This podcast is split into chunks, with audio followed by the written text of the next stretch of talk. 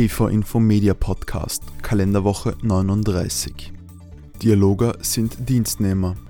Die Teilnahme an Kampagnen als Dialoger zu dem Zweck, jährliche Spenden und Unterstützungsbeiträge für Non-Profit-Organisationen zu lukrieren, wird nicht im Rahmen eines freien Dienstvertrags ausgeführt, wenn eine einmal getätigte Zusage zum Tätigwerden nicht mehr zurückgenommen werden kann, Betriebsmittel zur Verfügung gestellt und Einschulungen vorgenommen werden und die Tätigkeit durch einen Teamleiter auch kontrolliert wird.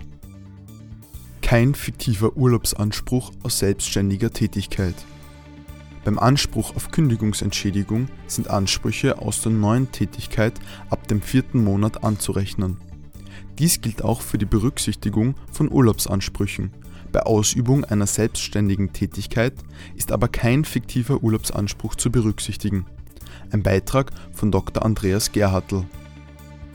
Berechnung der Zuverdienstgrenze beim einkommensabhängigen Kinderbetreuungsgeld.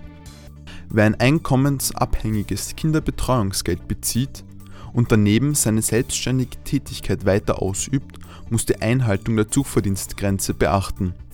Für die Berechnung der Zuverdienstgrenze werden nicht nur die Einkünfte laut Einkommenssteuerbescheid herangezogen, bis Ende 2011 wurden diese Einkünfte um die im Jahr des Bezugs vorgeschriebenen Sozialversicherungsbeiträge erhöht.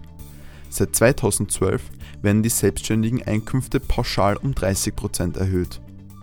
Ein Beitrag von Magistra Christina Kocher.